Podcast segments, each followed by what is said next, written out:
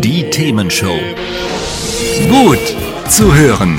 Gegen Langeweile. Herzlich willkommen beim Themenshow Podcast. Habt ihr uns schon abonniert? Wenn nicht, wird's Zeit. Ihr findet unseren Podcast auf podcast.themen-show.de. Und jetzt viel Spaß mit unserem heutigen Thema, das direkt aus unserer Radioshow stammt. Hier ist die Themenshow heute mit Carsten Meyer-Mumm und Christoph Rote.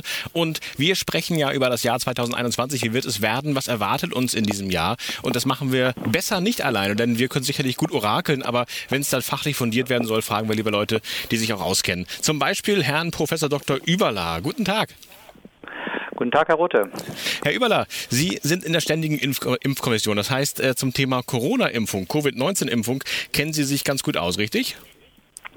Also wir haben uns intensiv damit beschäftigt äh, seit äh, vier, fünf Monaten und äh, insofern bin ich mit der Frage, mit den Fragen da durchaus vertraut, ja. Wunderbar. Ähm, das erste, was mich interessiert, äh, man hört jetzt viel, wir müssen ganz viele Leute impfen, die Impfquote möglichst hoch halten. Das ist so das Ziel, was durch die Medien geht. Aber das Ziel, was dahinter steckt, das habe ich noch nicht so richtig gefunden. Warum machen wir das Ganze? Warum wollen wir denn so viele Leute impfen?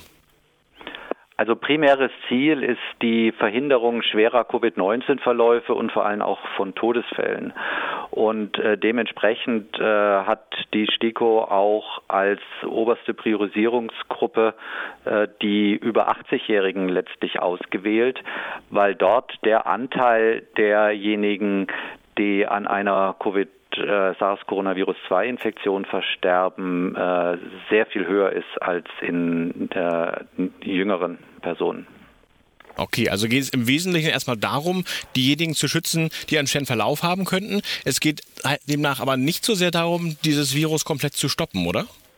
Genau, aber wir haben natürlich auch noch andere Ziele. Wir müssen den Personen, die ein besonders hohes arbeitsbedingtes SARS-Coronavirus-2-Expositionsrisiko haben, natürlich auch einen Schutz bieten. Denken Sie an den Pfleger, der im Prinzip im Pflegeheim die äh, Alten äh, letztlich äh, versorgt. Da ist immer ein enger physikalischer Kontakt auch im Prinzip gegeben, eine hohe Exposition. Und diesen Personen, die Sie auch selber bewusst ein ein Infektionsrisiko eingehen, will man natürlich auch schützen.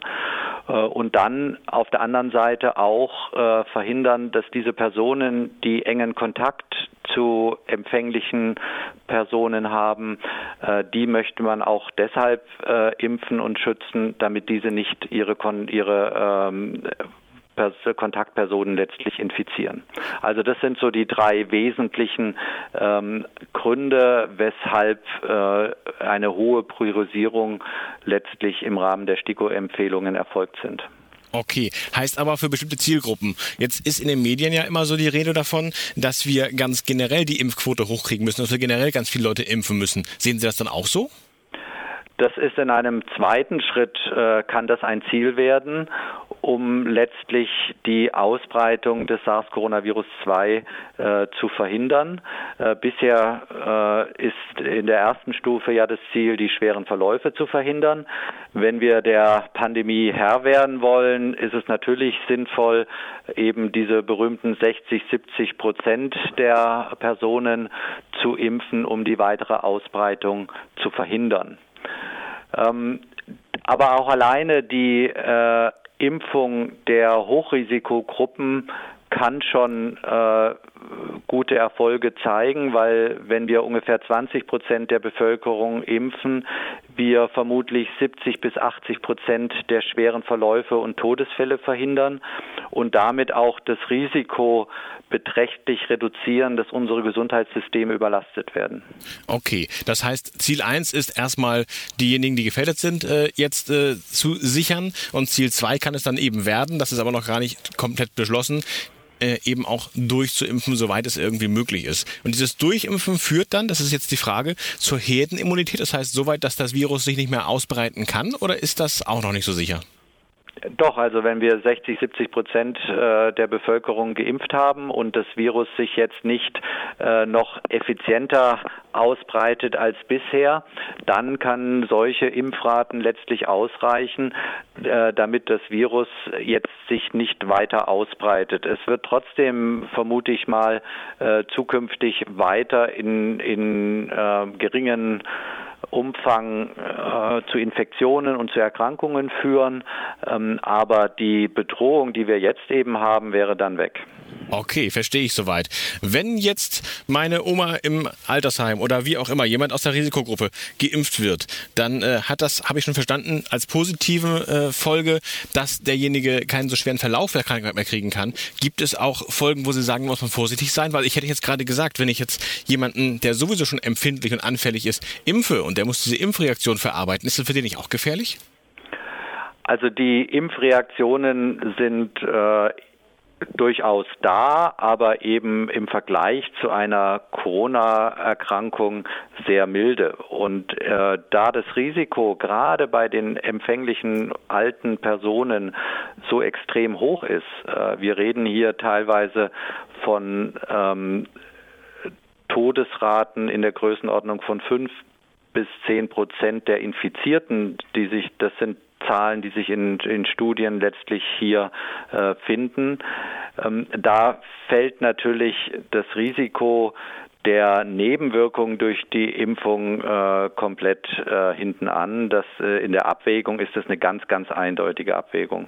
Das heißt, da haben Sie auch gerechnet, wenn wir jetzt quasi die Risikogruppe durchimpfen, wie äh, schlimm könnten die Nebenwirkungen sein und andersrum, wenn wir sie nicht durchimpfen, wie wahrscheinlich ist es, dass jemand daran stirbt?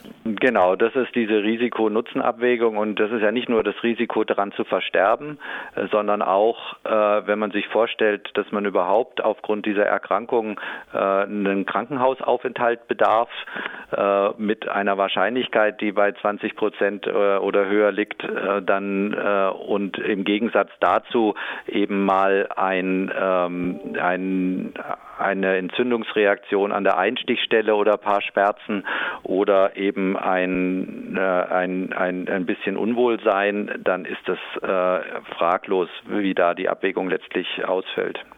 Okay, soweit verstanden. Also das heißt andererseits auch, ähm, die Nebenwirkungen können also äh, nicht so gravierend sein, dass jemand, der jetzt schon geschwächt ist, dann durch die Impfung äh, Schaden nimmt. Also die Wahrscheinlichkeit dafür äh, ist sehr gering. Da hat sich in den Zulassungsstudien mit in der Größenordnung von 12.000 bis 15.000 Personen letztlich kein Hinweis gezeigt. Und da waren auch mehrere tausend Personen in der Altersgruppe, über die wir jetzt äh, für die Impfung auch priorisiert reden. Also statistisch relevant. Über 1000 sagt man ja, ja immer, da hat man schon einen guten Durchschnitt. Ja, also ähm, je nachdem wie, ja genau, also das ist schon eine, eine gute Zahl, ja. Alles klar. Gut, das verstehe ich soweit. Ähm, wenn wir jetzt über Impfgegner sprechen, was würden Sie denen sagen? Äh, wie sollen die sich vielleicht informieren? Wie sollten die über das Ganze nachdenken? Weil es gibt ja doch einige, die skeptisch sind.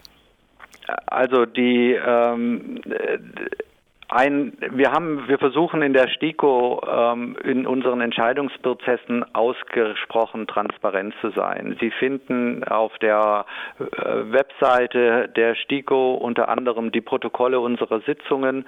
Äh, Sie finden dort auch die Begründungen, wieso wir was für welche Personengruppe empfehlen. Und äh, wir haben dazu eben auch eine über 60-seitige äh, Begründung der Covid-Impfung letztlich äh, veröffentlicht, in der viele interessante Aspekte zur, äh, zum Verlauf der Covid-Erkrankung letztlich drinstehen. Äh, primär ist es natürlich mal an Ärzte gerichtet, aber wenn äh, jemand einen naturwissenschaftlichen Background hat und Interesse daran hat, kann er sich da auch durchaus intensiver mit einer eigenen Risikonutzenabwägung beschäftigen. Alles klar. Das heißt, informieren ist weiterhin das A und O und wir hoffen mal drauf, dass wir jetzt im ersten Schritt das Ziel erreichen, möglichst die Todesfälle zu reduzieren und dann sprechen wir irgendwann über Schritt zwei. Genau, das wäre das, äh, ein sinnvolles Vorgehen. Alles klar. Herr Überler, danke für die Einblicke. Mir hat es weitergeholfen, vielleicht unseren Hörern ja auch. Vielen Dank, Herr Rote. Einen schönen Tag. Tschüss. Ja, wieder. Hat's euch gefallen? Sagt's weiter. Habt ihr Feedback? Sagt es uns. Studio at themen-show.de oder per WhatsApp 040 52 11 01 52. Mehr Podcasts von uns gibt's unter podcast.themen-show.de. Themenshow.